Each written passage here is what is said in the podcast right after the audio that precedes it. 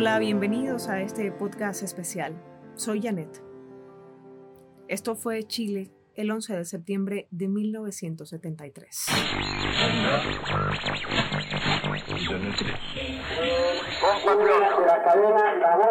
esta será seguramente la última oportunidad en que me pueda dirigir a ustedes. La Fuerza Aérea ha bombardeado las torres de Radio Portales y Radio Corporación. Así iniciaba el presidente Salvador Allende su último discurso, a pocas horas de que se concretara el golpe de Estado planificado por el ejército. Se salva el presidente de la República.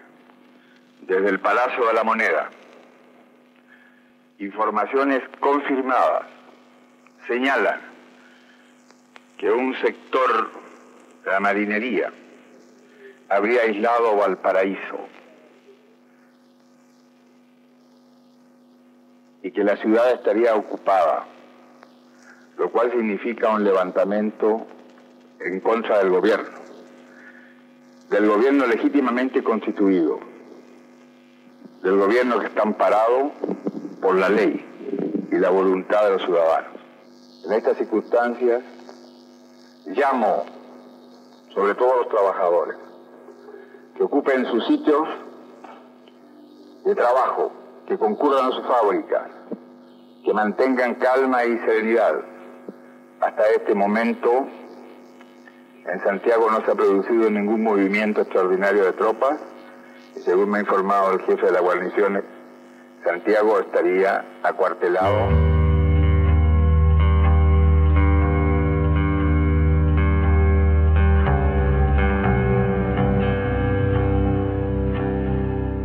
Salvador Allende nació el 26 de junio de 1908 en Valparaíso. Sus padres fueron Salvador Allende Castro y Laura Gossens Castro. Allende estudió medicina en la Escuela de la Universidad de Chile y se graduó como médico cirujano en 1932. Pero ¿cómo llega un médico a convertirse en presidente de Chile? El joven Salvador Allende comenzó una vida política desde la universidad. Allí, ya interesado en la izquierda, se unió al grupo Avance, Además, fundó el Partido Socialista de Chile en 1933. A través de ese camino, luego llegó a diputado de Valparaíso y Quillota, pero también fue ministro de Salubridad del gobierno de Pedro Aguirre. Su vida política fue intensa. Entre 1945 y 1969, pasando de ser senador, vicepresidente de la Cámara Alta del Parlamento chileno e incluso su presidente. Además, corrió por la candidatura en las presidenciales de 1958 1964, pero no logró ese puesto sino hasta 1970.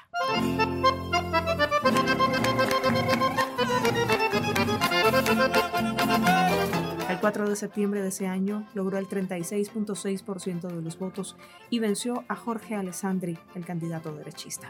Su gobierno, el gobierno de la coalición Unidad Popular, tomó medidas que no le gustaron nada ni a la oligarquía chilena ni a los imperialistas de Estados Unidos.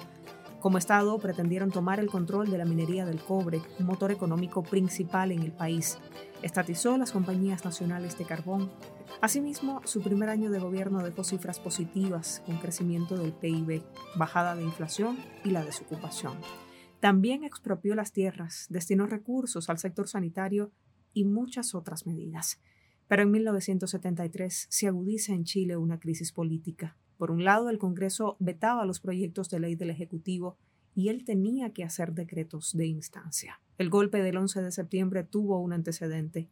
El 29 de junio, el regimiento de blindados número 2, al mando del coronel Roberto Souper, rodeó la moneda en un intento de golpe que falló.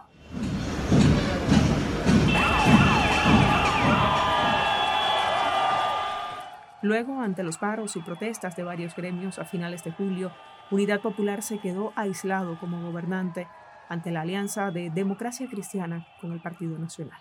Cerca del día 11, las fuerzas militares estaban concentradas en la capital, Santiago de Chile, por la celebración de las glorias del ejército.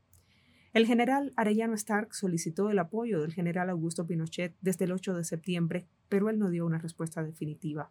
Allende le informa al comandante en jefe y a otros generales del ejército que convocaría a un plebiscito para salir de la crisis. Ese día Pinochet se decidió por el golpe. El presidente supo de la sublevación de la Armada temprano en la mañana de ese fatídico 11 de septiembre. Horas antes, barcos de la Armada habían ingresado al puerto de Valparaíso, a unos 115 kilómetros al oeste de Santiago, y sus tropas ocuparon calles y edificios del gobierno. Al llegar al Palacio de la Moneda, el lugar estaba custodiado por francotiradores apostados en los edificios aledaños y tanquetas de carabineros, quienes después del primer comunicado de la Junta Militar se fueron retirando y comenzó el ataque a Palacio por tierra.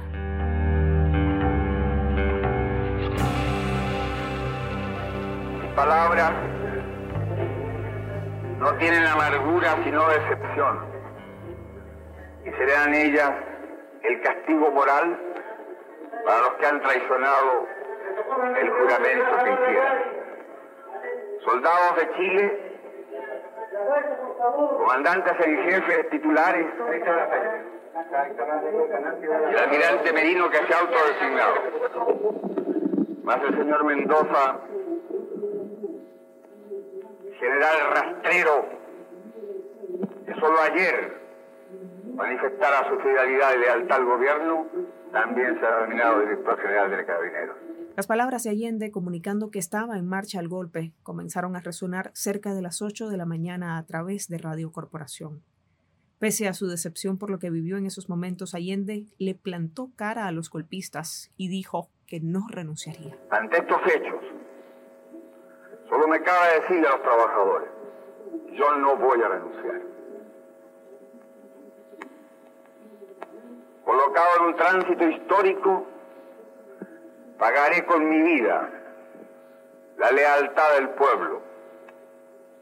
Y les digo que tengo la certeza que la semilla que entregáramos a la conciencia digna de miles y miles de chilenos no podrá ser cegada definitivamente. Cerca del mediodía comenzó el bombardeo a la moneda. Los aviones Hawker Hunter de la Fuerza Aérea sobrevolaron y atacaron el palacio. Algunas dependencias quedaron destruidas, incluso se incendió un edificio. Radio Magallanes fue una de las emisoras que logró conectar su último discurso cerca de las 10.30 de la mañana. No había sido silenciada. Seguramente Radio Magallanes será callada y el mital tranquilo de mi voz no llegará a ustedes, no importa. Lo seguirán oyendo siempre estaré junto a ustedes. Por lo menos mi recuerdo será el nombre digno que fue leal a la lealtad. El pueblo debe defender, pero no sacrificar. El pueblo no debe dejarse arrasar ni acribillar, pero tampoco puede humillar. Trabajadores de mi patria, tengo fe en Chile su destino. Superará otros hombres, este momento gris y amargo, donde la traición pretende imponer. Sigan ustedes sabiendo que mucho más temprano que tarde, abrirán las grandes alamedas por donde pase el hombre libre para construir una sociedad mejor. ¡Viva Chile! ¡Viva el pueblo! ¡Vivan los trabajadores! La frase de que se abrirán las grandes alamedas aún retumba en la conciencia nacional del pueblo chileno. Una sangrienta dictadura gobernó de facto por 17 años, dejó al menos 40.000 víctimas entre detenidos, perseguidos, desaparecidos, torturados y exiliados. Incluye los 3.000 asesinados o desaparecidos. A 50 años hay mucho de revisionismo histórico que intenta relativizar los horrores del régimen militar de Pinochet. Aún los chilenos no han logrado cambiar la constitución que en el siglo pasado impusieran los militares pese a los intentos de referendo y convenciones constitucionales, pero también persisten las muestras de represión asociadas a los militares o carabineros, con independencia incluso del color político de quien gobierna en la moneda. nosotros bajamos en Universidad de Chile y, caminando por la Alameda y ahí, ahí estaba el primer corte. No pudimos acceder ¿ya? y tuvimos que darnos la vuelta hasta San Ignacio y por ahí acceder a la Alameda en la Alameda empezaron a, estar, a hacer el corte con rejas de las maltas y empezaron a reprimir. El domingo 10 de septiembre de este 2023, en los actos previos al cincuentenario del golpe, Carabineros reprimió las manifestaciones cerca del Palacio de la Moneda con carros lanza agua y lanzagases. Eh, contarles que hace un rato atrás yo estaba acá, como cualquier protocolo, y eh, bueno, Carabineros hizo lanzamiento de gases para allá, al sector donde estaban los cabros, yo estaba solo en esta esquina, de hecho hay fotos, y eh, los cabros le respondieron con tirándole la lacrimógena de vuelta y miren, ahí de nuevo, está tirando la lacrimógena de Estado de Derechos Humanos. En la Alameda fueron los enfrentamientos más fuertes con la policía y por supuesto resultó en varios detenidos. Grupos sociales y movimientos como la Central Unitaria de Trabajadores, familiares de los detenidos, desaparecidos y ejecutados por la dictadura portaron la cara de las víctimas. Otro grupo de chilenos se concentraron en la marcha por los derechos humanos. Estos tenían como fin llegar al cementerio general y llegar a la tumba de Salvador Allende. Hola, yo soy Mónica Edo, soy profesora, integrante de la Coordinadora de Trabajadores Noma FP. Vinimos acá a saludar a los compañeros caídos, especialmente al compañero Salvador Allende, que ha sido un ejemplo de lucha para todo el mundo. Y lamentablemente eh, ocurre esto que ustedes han visto, que es una guerra, es un ataque a mansalva que ha hecho Carabinero a la gente que se encuentra en la romería. El compañero de Perú nos decía, hay un código de ética, un código militar. Y yo le cuento, o sea, acá en Chile se han vulnerado todos los derechos, todos los derechos y no, no se han respetado ningún código de ética. Al parecer, la ética en Chile nos abandonó y nos abandonó hace muchos años. Julio Muriente, Movimiento Independentista Nacional Ostosiano, copresidente. Llegamos aquí como había que llegar, a recordar al compañero presidente y nos hemos topado con la más vulgar represión de un gobierno que se presume democrático, pero que igual que en tiempos pasados, en tiempos peores, ha lanzado la represión contra los manifestantes de manera indiscriminada. Y estamos aquí enfrentando los gases lacrimógenos. Esto es algo insólito, es algo realmente increíble. Hemos marchado y hemos llegado a Santiago con las ganas enormes de, de conmemorar en cuanto a los chilenos y hemos podido corroborar algo espantoso que nos teníamos de hace tiempo. Aquí hay una represión generalizada contra el movimiento popular de parte de un gobierno que se llama progresista. Esto realmente hay que denunciarlo y es algo, es algo inadmisible para que se respete. Evidentemente, 50 años después todavía queda mucho por hacer para frenar una vuelta de los fascistas, para encontrar la verdad y a los desaparecidos, así como para garantizar la no repetición. De aquellas fechas no se olvidarán nunca los nombres de Augusto Pinochet, Toribio Merino Castro, Gustavo Ley, César Mendoza, los militares responsables del golpe, así como la Agencia Central de Inteligencia, CIA y el gobierno de Estados Unidos. Sus manos están manchadas de sangre chilena.